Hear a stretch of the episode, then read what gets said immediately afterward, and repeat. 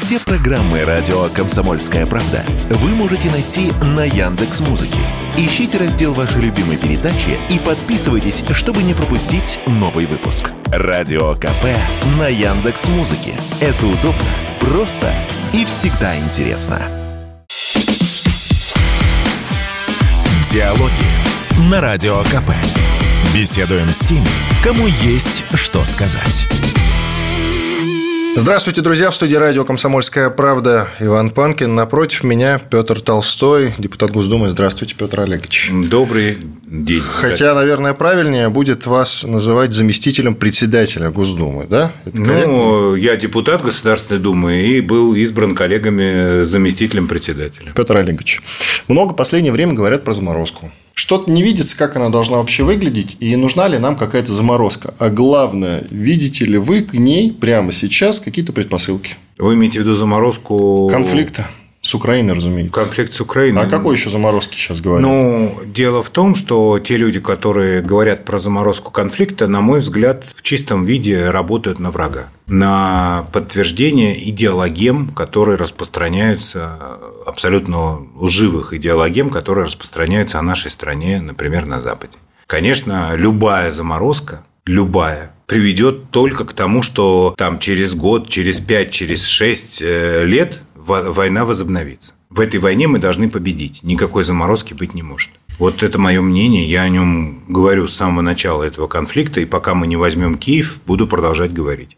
Когда возьмет, возьмем Киев, дальше поговорим о заморозке. Мать городов русских. А вы прямо сейчас, я вас не только как, собственно, депутата Госдумы спрашиваю, а еще и просто как гражданин, видите, ну, вот опять повторюсь со словом предпосылки, предпосылки для взятия Киева. Конечно. Ну, военные, Предпо... реальные. Ну, военные, военные предпосылки для взятия Киева. Я не военный человек, а, никогда не притворялся э, военным человеком. У нас очень много, знаете, таких аналитиков, которые вчера были специалистами по ковиду и по прививкам, а сегодня они, значит, э, специалисты по военным действиям. Но мое скромное как бы, мнение гражданского человека заключается в том, что невозможно на фронте в полторы тысячи километров воевать экспедиционным корпусом. Ну, соответственно, нужно наращивать силы, наращивать э, вторую, третью, четвертую волну подкрепления и двигаться вперед. Да, есть предпосылки, безусловно, для взятия и Киева, и Днепра, и Одессы, и Харькова, и Львова, и так далее. Но для Прям этого... до границ с Польшей? Ну, естественно. А что? Ну, это, секундочку, это наша Украина. Почему она должна доставаться каким-то полякам? Ну, западная Украина. Ну, и западная. Наша. Ну, ну, как не наша? Она была в составе Советского, Советского Союза. Союза сколько времени. А до этого, кстати, в составе Российской империи была Польша и ничего. И Финляндия была в составе э, Российской империи. Так что,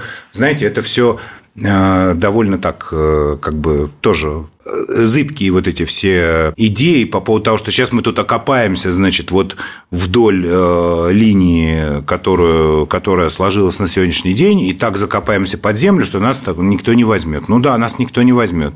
Но это закапывание под землю, оно никак не приблизит разрешение конфликта. То есть, да, мы сейчас отражаем украинское, э, украинское наступление. Да. Значит, э, украинское наступление захлебнулось. Это катастрофа для украинской армии. Да, мы перебьем все их передовые части. Да, мы убьем всех тех, кто взял оружие в руки против России. Безусловно, так и будет. Но дальше-то нам все равно придется из этих э, окопов все равно выходить и двигаться вперед. Поэтому то, что такая необходимость есть, мне кажется, для всех очевидно. А для тех, кто говорит о заморозке, ну, знаете, поезжайте в э, военный госпиталь, поговорите с пацанами, у которых там у одного ноги нет, у другого руки, поговорите, как они к заморозке относятся, как они относятся относится к идее вот окопаться в этих новых регионах, или как вот некоторые у нас тут говорят, что нам ничего и не надо, кроме вот этих вот новых регионов. Ну, просто человек так сказать, когда теряет связь с реальностью, то трудно ему приходится. Нужно просто эту связь все время поддерживать. Вот еще раз повторяю, либо пообщайтесь с ранеными, которые с протезами на фронт возвращаются, или съездите э, на экскурсию туда, в зону э, за ленточку, как э, военные говорят – Посмотрите, что там происходит, если там, все ли там у парней есть, есть ли там у них машины, есть ли у них там жратва нормальная. Ну, понимаете, это же все э, как бы жизнь наша. Мы почему делаем вид, что здесь вот она должна быть нормальной, а там, значит, люди должны кровью истекать. Что, что это за подход такой? То есть здесь у нас какая-то интеллигенция из московских гостиных всерьез рассуждает о заморозке, а там э, гибнут молодые пацаны. Причем не москвичи, а как бы призванные в основном из провинции. Почему? С какой стати? У нас одна страна, у нас одна историческая судьба. И те люди, которые как бы сегодня хотят замириться, ну, еще раз повторяю, на мой взгляд, они просто э, наигрывают вот э, на этот антироссийский нарратив, который говорит о том, что агрессор, мы его остановили, мы сейчас его, значит, э, заставим подписать мирные договоренности и так далее. Решение будет тогда, когда его примет Верховный главнокомандующий. Он сказал денацификация и демилитаризация. Что бы это ни значило, надо это доводить есть вы не знаете, что это значит? Послушайте, я знаю, что это значит для меня. Я знаю, что а, это вот. значит для меня. Что под этим подразумевает каждый? У нас много людей по-разному а это вот понимают. в том-то и дело. Почему четко нам не сказали в свое время, до каких границ? Вот, понимаете, разные люди, в том числе и известные, говорят совершенно по-разному. И вы точно это знаете. Как они понимают денацификацию и демилитаризацию. Я вас уверяю в этом. Я в утреннем эфире каждый день общаюсь с огромным количеством людей, в том числе и военные люди, и волонтеры военные, и бойцы, и политологи, все-все-все. И каждый из них понимают это по-своему. И ну, давайте... задачи спецопераций тоже понимает. Да. Знаете, у нас какие задачи Иван, спецопераций? Иван, давайте мы, знаете, что сделаем? Вот представьте, вы в утреннем эфире общаетесь со всеми этими разными людьми, а давайте просто вы их поменяйте местами. С кем? Вот политологов отправьте на линию фронта, а военных туда, где политологи получают гранты на свои социологические опросы, которые развеивают туман для тех, кто в этом тумане руками пытается нащупать границы денацификации. Просто поменять местами на секундочку. Вы скажите, извините, у меня не так кнопка, кнопка запала. Вы сейчас находитесь э, в Запорожье, правильно я вас понимаю? Он говорит, нет, я у себя на Бабушкинской. Это что? То есть, как можно всерьез это сравнивать? Я считаю, что люди, которые там находятся, они имеют право на любые мнения, любые заявления, потому что они это право кровью заслужили. А те люди, которые сидят на диване и возглавляют тут разные фейсбучные войска, как бы такого права не имеют. Они, может быть, интересные, образованные, высказывают диковинные гипотезы разные, но это не означает, что нужно к ним прислушиваться. Значит, обязательно важно проговорить, что Facebook относится к МЕТе, а она является экстремистской организацией в России. Это просто вот для Роскомнадзора на всякий случай проговариваю. Что касается наших задач, и военные эксперты тоже расходятся во мнениях. Самое главное, говорят одни, что нам нужно э, взять Одессу и Николаев, а другие вот в том числе говорят, что до самой до Варшавы надо дойти. Понимаете? А ну, наше руководство четких задач не поставило. Только ну, размытые. Ну, Денацификация, демилитаризация. Ну, что же это значит, мы ну, не знаем. Правильно, послушайте, ну вы хотите, чтобы противник... И председатель, ой, заместитель, извините, пожалуйста, заместитель председателя Госдумы э, говорит, я это понимаю по-своему. Да, вот я, нет, секундочку, я, я это понимаю так, как понимают мои избиратели. Вот я политик, я избран депутатом в Московском одномандатном округе. Мне избиратели мои, с которыми я на эти темы разговариваю, которые приносят мне в приемную вязаные эти самые носки, которые пенсионеры приносят пенсию свою, понимаете, и так живут не, не богато. И говорят, мальчишкам нашим передайте, пожалуйста. Мы каждую неделю отправляем грузовики туда. Грузовики, потому что люди воспринимают эту беду как свою – муку привозят мешками. Я что им должен сказать? Что мы сейчас тут вот закрепимся под Херсоном и дальше не пойдем, что ли? Или что? Я прекрасно понимаю, о чем они думают и как они видят эту ситуацию. И я, как депутат, как политик, я ее вижу так. И поэтому я публично об этом говорю. У меня есть мандат моих избирателей. Кому что не нравится, пожалуйста, готов спорить. Но я еще раз от своего мнения отказываться не собираюсь. И я считаю, что, конечно же, огромной стратегической ошибкой будет остановиться на, на тех позициях, на которых мы сейчас находимся. Они хорошие, мы перемелем эту всю э, украинское наступление и всю эту как бы э, западную технику сожжем, и дальше надо двигаться дальше. Вот и все. Я до сих пор я не спорю, конечно же, как гражданин России, я понимаю, что нам нужна одна победа, и мы за ценой не а вот тот троеточие, потому что вот не знаю до конца, постоим или не постоим. Это же будет решаться на государственном уровне, а откуда мне это знать? Вы знаете, это не на государственном уровне решается, это решается на уровне каждого человека. Вот если человек хочет, чтобы его э, дети и внуки жили в стране, которая сама может принимать собственные решения, в суверенной стране, вот тогда вот это цена – то есть цена того, что, э, что происходит, цена а, нашей победы и цена нашего поражения – это суверенитет и самостоятельность страны. Это вот свобода, будущая свобода будущих поколений. Вот эта цена. Поэтому тут вопрос не в том, как там это видит верховный главнокомандующий, будет принимать решения в зависимости от ситуации. Он за них несет за эти решения ответственность. Это огромная тяжесть, с которой э, там живет э, президент каждый день. Но он опирается на граждан. И то, то, как граждане это понимают, даже те, кто хоронят своих детей сейчас, вот кому приходят эти э, гробы из Ростова и, и так далее, вы, вы просто понимаете, здесь, наверное, это не чувствуется, но стоит отъехать от Москвы там 300-500 километров и посмотреть на любое кладбище, там поселки городского типа, вы увидите эти знамена, которые воткнуты в могилы. Ну вы что думаете, что это кто-то простит? Или что можно вот так вот как бы сейчас остановиться, замириться, сделать вид, что ничего не было? Или что те люди, которые своих детей, своих друзей, своих отцов там похоронили, они что, они вот так вот это все спустят на тормозах?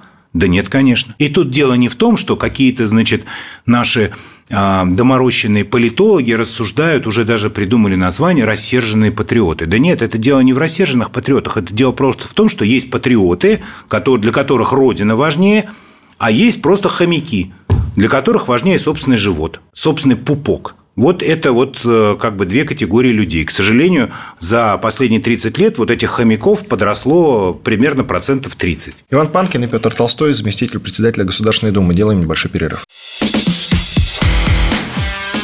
Диалоги на Радио КП.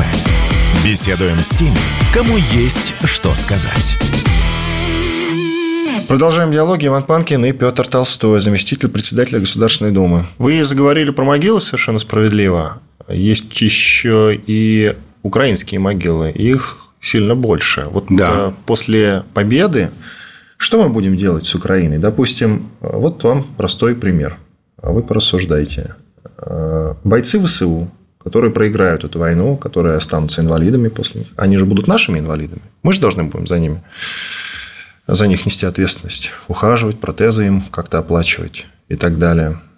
И что делать с родственниками погибших, которых там сильно больше? Они нам простят это? Ну, слушайте, это вопрос того, каким образом мы будем организовывать интеграцию бывшей Украины в Россию. Это вопрос э, следующего порядка. Я думаю, что в реальности он встанет, ну, не знаю, лет через пять. Сейчас а почему отвечать... через пять? Мы еще будем э, пять лет э, спецоперировать? А вы думаете, что мы что, за три дня Харьков возьмем? Или там Киев возьмем за, за три месяца? Пять лет – это много, это большой срок просто. Да, а кто сказал, что он будет маленьким? Кто сказал, что вообще это все мимолетная, так сказать, забава? Мы фактически воюем с блоком НАТО. Чего как бы скрывать? Какие украинцы? Значит, по поводу украинцев. Э, ситуация такая, что э, украинцы прекрасно понимают э, вот какая цена у всего того, что происходит. И несмотря на зомбирование, которое там происходит, и на полное отсутствие там, свободы слова, возможности средств массовой информации, если хотите, рядовые люди, те, кто тем более хоронит своих детей, прекрасно понимают э, цену вот этой вот э, Э, риторики в пользу, значит, незалежности и того, что они там отвоюют Крым или что там еще Зеленский говорит. А, конечно, они поменяют всю эту компаху, как только им дадут это сделать, как только у них дойдут до этого руки. А что касается того, каким образом мы будем с ними взаимодействовать, ну, я думаю, что будем. Мы как после войны как-то взаимодействовали с ними. И неплохо все было налажено. Ну, просто то, что... Просто после войны они и до войны были в составе Советского Союза. Ну, слушайте, вот э, Западная Украина, про которую вы сейчас говорили, что она не была в составе Советского Союза, ну, там же... Нет, я не говорю, там что же, была, там же не боролись... Была в составе, она не была в составе Российской империи там в какой-то ну, момент. там же боролись с бендеровцами. Боролись да. до 49 -го года. Да. И не побороли, как да, показывает да. практика. Да? Потом э, пришел к власти э, коммунист Хрущев, украинец Значит, насильственная украинизация внутри Украины – это первое. Газеты на украинском языке, преподавание украинского языка как национального, а, хотя у него даже ну, нормы нету. То есть нет единого украинского языка, на котором бы говорили все на Украине. Есть украинский язык, на котором говорят на западе Украины, суржик на востоке и так далее. Но сейчас не об этом. Хрущев что сделал? Он же выпустил всех этих ребят. которые сидели, значит, за прямой антисоветский мятеж на западе Украины. Все эти бендеровцы вернулись, они воспитали себе смену, вот, пожалуйста, сейчас. Но если мы будем идти таким, таким кружным путем, то мы вернемся к тому, с чего начинали, к ленинско-сталинской национальной политике. Я считаю, что это глубокая такая, можно сказать, родовая травма, которая у нас э, существует, это вот, э, а, вот это вот даже как бы сказать, не дело тут не в преклонении или в том, чтобы как-то поощрять там другие народы и национальности, живущие на территории России. А у них достаточно и возможностей для самобытой культуры, для проявления, для всего. Конечно, прежде всего, это политика унижения и самоуничижения русских на территории России. Вот эта политика самая губительная для страны. И сегодня, если ее не поменять, она поменяется сама собой в процессе как бы, того, что сейчас происходит. Но если не осознать вот эти перемены вовремя, не начать борьбу там, с нелегальной миграцией, с гетто, которые уже вокруг Москвы выстроены и так далее, то а, рано или поздно это приведет к социальному взрыву. Потому что русскому человеку справедливость важна. И важнее много, даже важнее достатка. А вот когда-нибудь этот замечательный момент, я надеюсь, что раньше, чем через пять лет наступит, мы победим. Просто Петр Олегович предсказывает, что минимум через пять лет. Мы Украину будем через колено ломать? Как вы себе это представляете? Вот, допустим, опять-таки, есть в обществе дискуссия по поводу украинского языка, что, мол, его нужно э, отменить, потому что это язык противостояния с Россией, якобы. Вот, например, вот по такому моменту. Но когда об этом говорят, я каждому спикеру возражаю. Вообще-то, когда мы проводили референдум, в том числе в Херсонской области, в бюллетене было два языка. И сейчас, по-моему, в Херсонской области возвращают в дело производства украинский язык. То есть не только русский, но и украинский. Я опять-таки удивляюсь, но я не знаю, правильно это или неправильно. Вы что скажете? Ну, давайте обратимся к истории. Мне кажется, очень много ответов на сегодняшние вопросы лежит э, в нашей русской истории. Каким образом возникло украинство? Это была фронта, значит, э, дворян, которые проживали в Малороссии э, и которые хотели показать Санкт-Петербургу некоторую свою особенность, значимость, особость, э, колорит национальный, вот эти вышиванки появились, в которых они ходили и так далее. Потом возникла тема а, языка. Значит, почему он не сложился как единый? Потому что это были, был набор как бы диалектов, которые абсорбировались, и вот Грушевский как бы это все попытался объединить в э, единую украинскую мову. А возникла тема, э, значит, украинской идентичности. Но дело в том, что всегда, когда она возникала, эта идентичность строилась как именно э, в противовес э, России, в противовес москалям. Мне кажется, что Россия достаточно большая, сильная страна. Мы, так сказать, э, не зря Иван Грозный, там, не знаю, Казань завоевал и так далее. У нас много разных народов, которые живут э, в гармонии и сохраняют свои национальные особенности, не в ущерб другим. Никто никого не заставляет. Да хотите, пожалуйста, пусть, э, пусть будет украинский, пусть будет любой другой язык. Тут вопрос не в языке.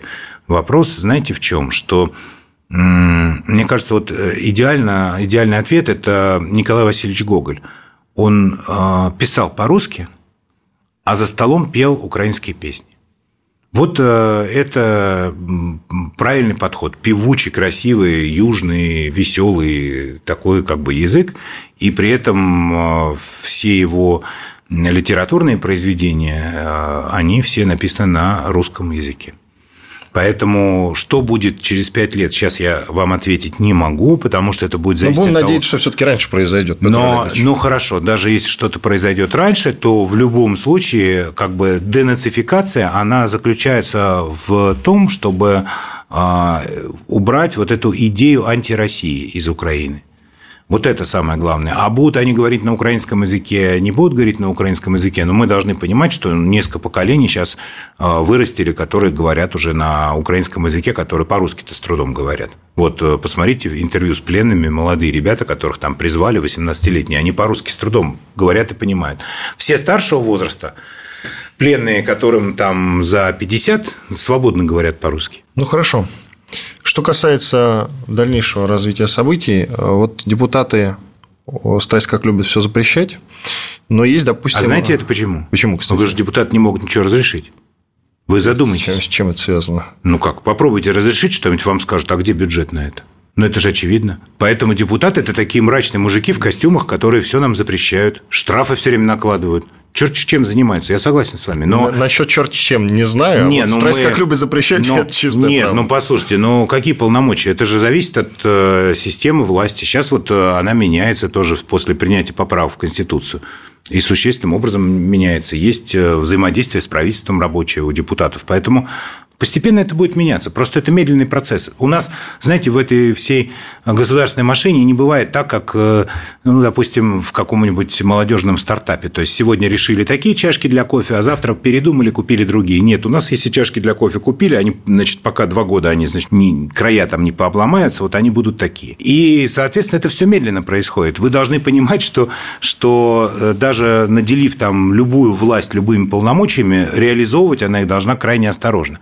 А то, что депутаты запрещают, да, это я согласен, что сам, сам участвовал во, во многих запретах. Не, ну и тяга к запретительству все-таки излишняя вот она Я еще раз говорю, тут простое объяснение. Дело в том, что депутаты счастливы. У нас был период, когда депутаты увеличивали там зарплаты, пенсии, но это ничем не было обеспечено. И то, что власть не хочет вот этого популизма, а хочет только конкретных э, решений, которые бы шли на пользу людям, но при этом опирались бы на конкретные цифры бюджета, то есть были бы 100% реализованы. У нас, когда президент говорит, мы э, все социальные обязательства э, значит, исполним это же не пустые слова. У нас страна сейчас исполняет социальные обязательства. Вы вспомните 90-е, когда э, учителя и врачи рылись по помойкам, искали еду. И сейчас какая ситуация с пенсионерами, с одинокими какая ситуация и так далее. Поэтому, да, запретительство, безусловно, есть, но это часть законодательного процесса, который просто накладывает некие рамки на общество. Вот мы против того, чтобы у нас э, свободно на иностранные деньги занимались политикой э, разные персонажи. Вот мы приняли закон об иноагентах. Мы против того, чтобы э, у нас в стране развивалась ЛГБТ-пропаганда. Мы приняли закон о запрете пропаганды ЛГБТ. Мы против того, чтобы у нас в стране там 2, 3, 5 тысяч молодых людей значит, меняли пол для того, чтобы не служить в армии или чтобы гомосексуальные пары усыновляли детей. Мы приняли соответствующий закон. Да, это все запреты. Но эти запреты, они, э, на мой взгляд, все-таки разумные. Они накладывают э, некую рамку, внутри которой, конечно, человек свободен и это, может жить своей личной жизнью. Это все правильно вы говорите. Иван Панкин и Петр Толстой, заместитель председателя Государственной Думы. Делаем небольшой перерыв, после этого продолжим. Диалоги на Радио КП. Беседуем с теми, кому есть что сказать. Продолжаем диалоги. Иван Панкин и Петр Толстой, заместитель председателя Государственной Думы. Когда депутаты про какого-нибудь еще не до иноагента говорят отобрать у него гражданство за плохие слова о России, хотя у нас, согласно Конституции, гражданство отнять нельзя, у меня это вызывает недоумение. Понимаете, дело в том, что, еще раз повторю, депутаты, они все-таки транслируют волю своих избирателей. У нас есть разные избиратели. Есть, например, а, депутаты, которые выступают там, за смертную казнь. И они говорят, наши избиратели за смертную казнь, поэтому мы тоже за смертную казнь. Вот Жириновский, допустим, Э, светлая память, так сказать, э, тоже выступал за смертную казнь, за возвращение смертной казни. А вы? Я, честно говоря, нет. Я считаю, что тот мораторий, который мы до сих пор держим, все-таки, даже если есть один процент какой-то судебной ошибки, там, обвинения невиновного, лучше... Смертная казнь, знаете, у нас же она на практике существует, когда террористы оказывают вооруженное сопротивление. То есть, фактически убит при задержании. А, да, это не, не правосудная конструкция, но для тех людей, которые взяли в руки оружие против России, да, только, только такой исход. Недавно гулял ночью по набережной в центре Москвы, едет теплоход, там поет э, Данилка, который ярко-сердючка. Вот, допустим, у нас наводнен тот же шоу-биз украинскими артистами, которые по понятным причинам ничего хорошего про Россию не говорили, но до сих пор как бы в рамках нашего шоу-бизнеса и их песни транслируются на российских радиостанциях. Вот тут бы неплохо было бы запретить, но что-то никто не чешется. Ну, а, знаете... А, кстати, тот же Данилка, он же Верка Сердючка, пел на каком-то украинском концерте «Батька наш Бандера, Украина мать». Да, это я знаю. Но, вы знаете, запрещать в шоу-бизнесе – это только делает рекламу. То есть, вот сколько было разных запретов, по-моему, ни один не сработал. У нас э, много... Ну, Галкина же все таки в реестр иноагентов внесли. Ну, внесли. Ну, что Галкина вот это? Он себе в Израиле на велосипеде катается и Сейчас считает, пытается оспорить. Считает нас быдлом всех, кто здесь остался, кто не уехал. Поэтому это национальные особенности этой, так сказать, вот категории людей. Тут ничего не сделаешь. Я могу сказать другое, что мне кажется, запрещать артистов там или запрещать кого-то не надо. Просто не надо создавать им дополнительные преференции. Если а, талант сердючки так дорог вот этим людям, которые на теплоходе мимо вас ехали, ну пусть слушают. Сердючка не должен получать денег от концертов из бюджета. Вот это самое главное. То есть не может государство кормить с руки э, собственных врагов. Тех людей, которые последними словами кроют и государство, и общество, и людей, которые в нем живут. Вот этого государство делать не должно должно. А если у людей, у нас, слушайте, у нас украинская, он и сколько сериальной продукции, которую украинцы делают, огромное количество. У нас огромное количество связей с украинцами. Ну, мы, э, да, сейчас они спрятали это все, сейчас стараются не высовываться и так далее. Но, опять же, возвращаясь к вашему вопросу, а что будет после нашей победы? Вот после нашей победы будем с ними э, сериалы снимать э, про слугу народа. Хорошо бы.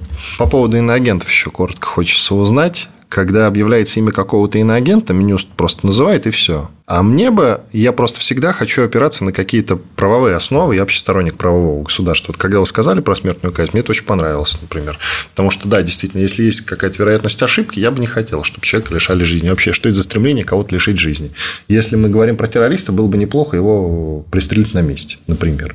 Ну, допустим. Вот смотрите. Э, объявляется имя иноагента. Во-первых, он иноагент э, какой страны? Не объявляется совершенно, какие суммы от кого он получал. Я бы хотел знать, а иноагент просто называет имя и все.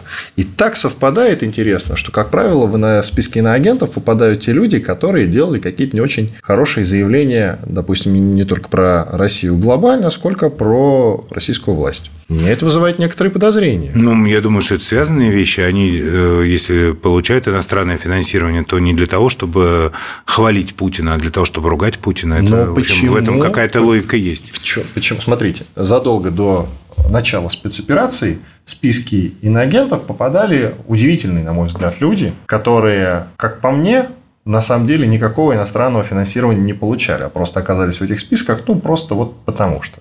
Например, условный э, рэпер Моргенштерн оказался в списках иноагентов. Хотя глобально ничего плохого и про российскую власть не говорил. Просто, как по мне, он не нравился Бастрыкину.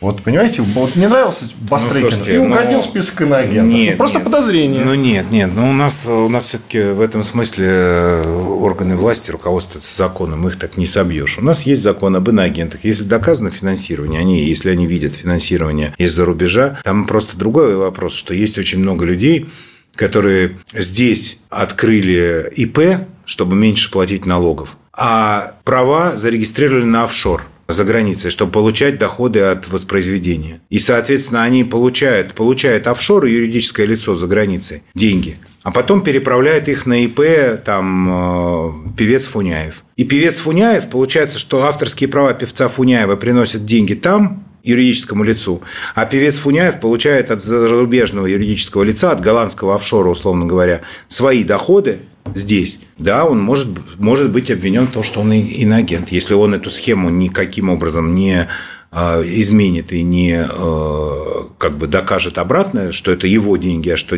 что это не израильская разведка, условно говоря, отправляет певцу Фуняеву эти средства, то да, там процедура есть. И Роскомнадзор, он объявляет, как бы объявляет, ну, прежде чем объявить, они обязаны процедуру пройти. И эта процедура достаточно трудоемкая. Там есть... участвуют разные органы, разные спецслужбы и так далее. Подтвердить, что каждый иноагент – настоящий иноагент. Послушайте, То есть, что имел... значит настоящий? Это каждый, значит, каждый реально получал деньги из-за рубежа. Значит, каждый, кто объявлен иноагентом, получал э, зарубежное финансирование. Обстоятельства этого финансирования могут быть разные. Я уже сказал, что может а человек бы сам их, себя вот, финансировал. не показать, не предъявить общественности? Почему не предъявить общественности? Ну, мне кажется, что общественность будет шокирована теми суммами, которые получают многие наши либеральные бывшие журналисты и так далее, объявленные иноагентами, которые себе спокойно живут сейчас в Прибалтике или там где-нибудь в Германии, не бедствуют и продав квартиры в Москве, также там покупают какие-то себе апартаменты. Я думаю, что общественность не проникнется к ним симпатией в связи с... Э, а, у нас просто, по-моему, нельзя публично так вот взять личные данные человека, даже, ну, хорошо, он иноагент, но это же не то, что он поражен в правах там в каких-то. Иноагент – это означает, что он должен просто отчитываться о своей финансовой деятельности, то есть быть прозрачным перед налоговыми органами. Ну, у нас налоговые органы... Но у нас его на работу никто не возьмет, будем откровенны. Налоговые органы у нас, допустим, не публикуют э, состояние или там декларации бизнесменов, только чиновников. А бизнесменов не публикуют. Ну, просто чтобы никого не, не обижать. Давайте ну, вы будем... согласитесь, что статус иноагента у нас равно клейму. Ну, я не соглашусь, что это клеймо. Дело в том, что есть же люди, которых признали иноагентами, потом это признание как бы убрали. То есть, а когда с кого они... убрали, я не помню. Ну, вот Вообще сейчас не помню, год... чтобы кого, с кого-то Нет, сняли. нет, год прошел, и с кого-то сняли. Вот буквально на днях отчетность нужна. Вот э, человек отчитывается, вот я такой-то, вот я получаю вот это, вот это, вот это, вот по такому-то, такому-то контракту, так-то, так-то, такие у меня легальные основания. Он эту отчетность предоставляет. И если он в течение года эту отчетность предоставляет, к ней нет вопросов, то этот статус снимается. Не могу не спросить. Э, злые, а может и добрые языки сейчас распространяют по лучшим телеграм-домам новости о том, что, возможно, вы будете баллотироваться на пост мэра Москвы. Нет, я не собираюсь баллотироваться на пост э, мэра Москвы. Я возглавляю штаб общественной поддержки Сергея Семеновича Собянина, мэра Москвы. Вот, и мне за глаза вот этой работы хватает. Я не являюсь каким-то талантливым хозяйственником, никогда не делал вид, что им являюсь. И у меня нет никаких амбиций, так сказать, в этом плане там, какие-то делать заявления политические, как делают мои товарищи по Думе, которые действительно баллотируются от разных партий в мэры Москвы. Угу. Дмитрий Гусев, э, Владислав Даванков, Борис Чернышов. Вот три партии на вскидку. Леонид Зюганов, он не в Думе, но он тоже баллотируется мэром Москвы. Так что конкуренция есть, есть э, достойные кандидаты. Но я лично считаю, что за то время... Э, понимаете, я, у меня есть еще один недостаток, э, наверное, тоже надо извиняться, по идее, как за стажировку за границей. Я родился и вырос в Москве, я коренной москвич. А что плохого в этом? Это плохо. Э, могу потом отдельно объяснить, почему это плохо, но суть вот в чем, что я вижу, что было в Москве там в 90-е, что было в 2000-е, что поменялось после прихода Собянина и каким образом Москва изменилась. Я со многим не согласен. Я не говорю, что я согласен со всем, что мне все нравится. Мне не нравятся самокаты, которые ездят черти как. Ну, мне... Вот, кстати, результат. На меня наехали. Вот, вот, вы видите, вот мы скоро в Думе запретим, как вы правильно сказали, что они все запрещают. Мы запретим ездить без номеров, неопознанными, чтобы штрафы платили и ответственность была за наезд на человека на самокате. Но я говорю, что может что-то нравится, что-то не нравится, но есть абсолютно важные, конкретные, прорывные вещи, которые делают Москву Москву действительно современным красивым городом. С этим не спорят даже те, кто Собянина не любит и не собирается за него голосовать. Но все равно вот э, действительно это человек, который сумел вместе со своей командой это сделать. Это очень тяжелый, очень большой труд. И за это это вызывает уважение, и у меня лично желание поддержать, чтобы это как-то продолжалось дальше. У вас есть избиратели, они вас в случае чего могут не понять. А у меня слушатели, которые не поймут, если я в контексте этого разговора не спрошу вас про президентские выборы. Э, для того, чтобы быть президентом России, не надо быть хозяйственником. Не собираетесь претендовать на президентское кресло в 2024 году? Вы знаете, в России быть президентом – это э, своего рода аскеза. То есть, это такая схема. То есть, это такое монашеское… Вроде бы все можно, но нельзя. Это монашеское служение. Это требует такой внутренней самоорганизации дисциплины. Я от этого далек. Хорошо это или плохо, я не знаю, но это точно со мной этого не случится. У меня есть мои избиратели, которые мне доверили ту работу, которой я сейчас занимаюсь и я буду продолжать по мере сил ею заниматься. Иван Панкин и Петр Толстой, заместитель председателя Государственной Думы. Делаем небольшой перерыв, после этого продолжим. Диалоги на Радио КП. Беседуем с теми, кому есть что сказать. Продолжаем диалоги. Иван Панкин и Петр Толстой, заместитель председателя Государственной Думы. Не так давно, например, Володин, главный по депутатам в Госдуме, говорил, что что английский язык – это вообще вымирающий язык. Вот. А вы в свое время тоже говорили, что нам надо что-то делать с англицизмами. Напасть какая-то просто.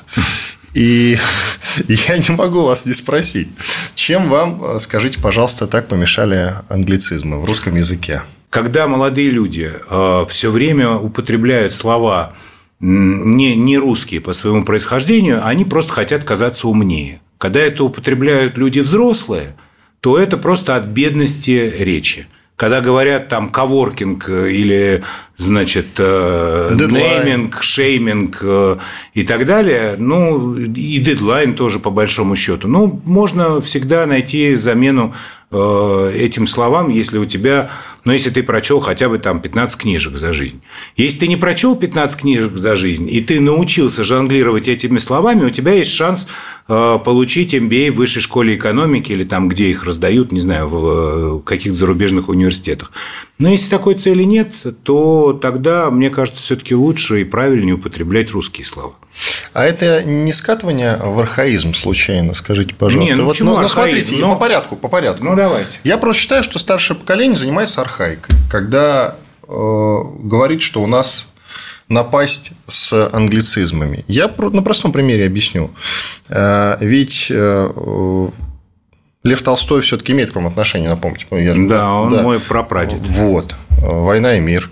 Ну, да. а у нас э, сколько времени э, э, была напасть с французскими словами, с немецкими словами, что-то никто не жаловался. Сейчас у нас есть в обиходе абажур, я уж не буду говорить про огромное количество... Ресторан и тротуар. Ну, послушайте, дело вот. в том, что... Футбол э, и да, так дальше. Футбол... Нет, язык – это живое, безусловно, явление. Он, он развивается, он впитывает в себя какие-то слова. Но когда люди просто жонглируют англицизмами, нанизывая один на другой, то вот этот нейминг, шейминг и вся, вся вот эта чушь, а еще лучше они называют а, значит, э, дома таунхаусами, а, вот эти коттеджные поселки, а, там какая-то, значит, Голден Ривьера, ну и так далее. Это же все а, просто, ну, на мой взгляд, это не я не, не сторонник никакой архаики. То есть, пожалуйста, говорите, как вам удобно. Но нормы литературного языка никто не отменял. В этих нормах литературного языка и в жизни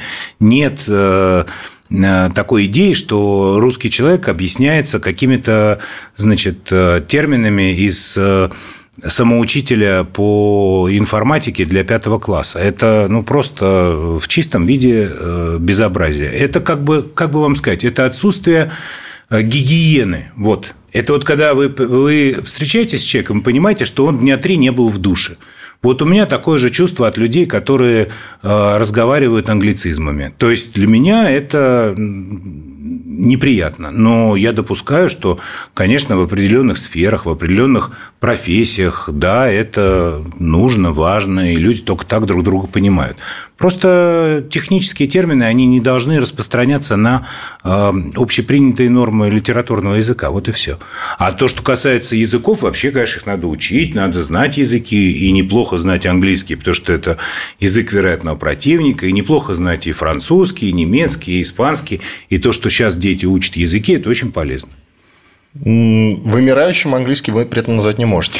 Как считает Володин? Значит, Володин, когда говорил о вымирающем, он имел в виду следующее, как я, во всяком случае, его понял, что в ближайшие там 20-30 лет а, надобность для русского человека в общении на английском языке, она э, будет только уменьшаться.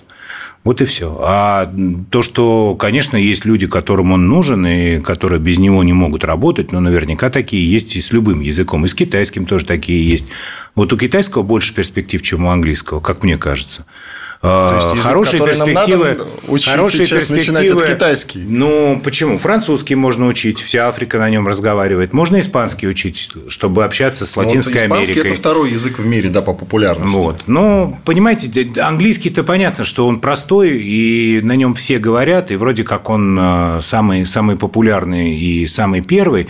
Но если человек, человеку нужен английский, чтобы объясниться в гостинице в Турции, совсем не обязательно его 10 э, лет мучить в школе этим английским. У нас э, огромное количество в образовании э, таких фейков, которые мы постоянно сами поддерживаем, о том, что у нас вот прекрасно преподаются иностранные языки. Да нет, они у нас не прекрасно преподаются, особенно в провинции. У нас плохо дети знают иностранный язык, у нас устаревшая методология преподавания иностранного языка, и самое главное, у нас мало возможностей для практики, потому что язык – это прежде всего практика. И если бы, допустим, у нас э, э, по-другому обстояла ситуация, может быть, действительно все бы разговаривали только на английском языке везде. Но у нас русского туриста легко очень отличить от э, многих других именно в силу того, что особенно старшее поколение языков не знает. Это не вопрос спора, я чуть-чуть попытаюсь сейчас расширить. Я просто... Почему спокойно, например, я смотрю на англицизмы? Потому что никто не обращает внимания на такой простой аспект. За счет в том числе этих слов расширяется русский язык. Мы, по сути, поглощаем новое количество слов. Если раньше дедлайн был чисто английским, то сейчас дедлайн может совершенно спокойно говорить любой человек. И оно уже не кажется английским словом, оно превратилось в русский, а, в это, русское слово. Ну, можно согласиться с вами только отчасти. Дело в том, что у нас довольно много людей, которые не понимают, что такое дедлайн. И вот, допустим, работая в средствах массовой информации, когда вы между собой говорите про дедлайн, это одно. Когда вы говорите это в эфире, совершенно не факт, что вашим э, слушателям, вашим зрителям э, понравится вот эта история э, с дедлайном. Не, не все это понимают. И надо уважать тех людей, которые не понимают англицизмов. А у нас происходит ровно обратное. У нас любой чинуша, чтобы казаться современнее, ярче и, так сказать, умнее, сыпет просто этими англицизмами, еще раз говорю, просто нанизывая один на другой. Если послушать современных вот этих выпускников разных наших модных вузов, которые публично где-то выступают, они только а, так и говорят – а, и вставляют еще всякие вин-вин, там вот это вот все. Ну, то есть, э, понимаете, это же вопрос не, не, не в том, что мы против там, языка. Вопрос просто в уважении к тем людям, которые этих слов не знают и знать не собираются. И имеют право, потому что это слова не русские. Хорошо, вы на законодательном уровне собираетесь как-то запрещать англицизмы? На законодательном уровне э, я считаю, что должно некоторое время пройти, чтобы э, те причины, по которым э, нужно сокращать количество англицизмов, стали для всех очевиднее. А что надо точно запретить на законодательном уровне, это вывески и публичные вот использование английского языка в уличном пространстве, допустим. Потому что это создает чужое уличное пространство. Когда у вас вывески магазинов э, на э, другом языке в стране, это, э, извините, этого нет нигде в мире. Это только у нас. Это вот остатки той колониальной эпохи, которую мы пережили вот прошлые 30 лет. На мой взгляд, с этим надо расставаться. Но у нас же всегда правительство говорит о том, что ну как же мы можем обидеть бизнес, ну как же, они же понесут издержки, они поменяют вот эти лампочки светящиеся вместо Гуччи, напишут Гуччи. Понимаете? То есть да, кстати, бизнес, вот... бизнес-то он не, не затрудняется как бы надурить э, правительство там на сотни миллионов рублей. Не, не, не в лампочках дело. Дело в принципе, если ты живешь в России, вывески все на русском языке. Точка. Вот такое правило должно быть. Никаких английских слов э, на улицах, никаких Golden Palace. Хватит уже, ну сколько можно. В 2011 году э, на Украине, э, в Киеве, я был в Национальной галерее. Там все подписи к картинам на двух языках. На украинском, на котором в Киеве на тот момент никто не говорил, и на английском. И я спросил экскурсовода, я говорю, а кто у вас больше всего посещает Национальную галерею? А это, в принципе, Национальный музей, это как у нас Третьяковская галерея. Ну, то есть, это сокровищница украинской живописи. Кто больше всего посещает? Она говорит, русские, на втором месте там казахи, на третьем. Я говорю, а почему вы пишете на украинском и на английском, если у вас посещают русские, казахи, которые говорят по-русски? И так далее. А нам так сказали. Нам сказали только вот на... Только не дай бог, чтобы на русском было. Только на украинском и только на английском. Вот с этого все начинается. Понимаете? Вы только начните писать. Дальше у вас следующий шаг. Это появление в э, книжных магазинах, например, в Москве, полки, где стоят там Пушкин, Достоевский, Куприн, и сверху написано «книги российских писателей. Это что такое? Я специально даже не поленился, спросил у продавца. Я говорю, вы, вы в курсе, что вот эти все люди, они никогда себя не считали российскими писателями. Они русские писатели. А она говорит, у нас директор Ашот Гургенович сказал так написать. Понятно? Ашот вот что Гургенович, происходит. Это, это хорошо. Смешно. Спасибо большое. Иван Панкин и Петр Толстой, заместитель председателя Государственной Думы России, были здесь, остались довольны. До свидания. Диалоги на Радио КП. Беседуем с теми, кому есть что сказать.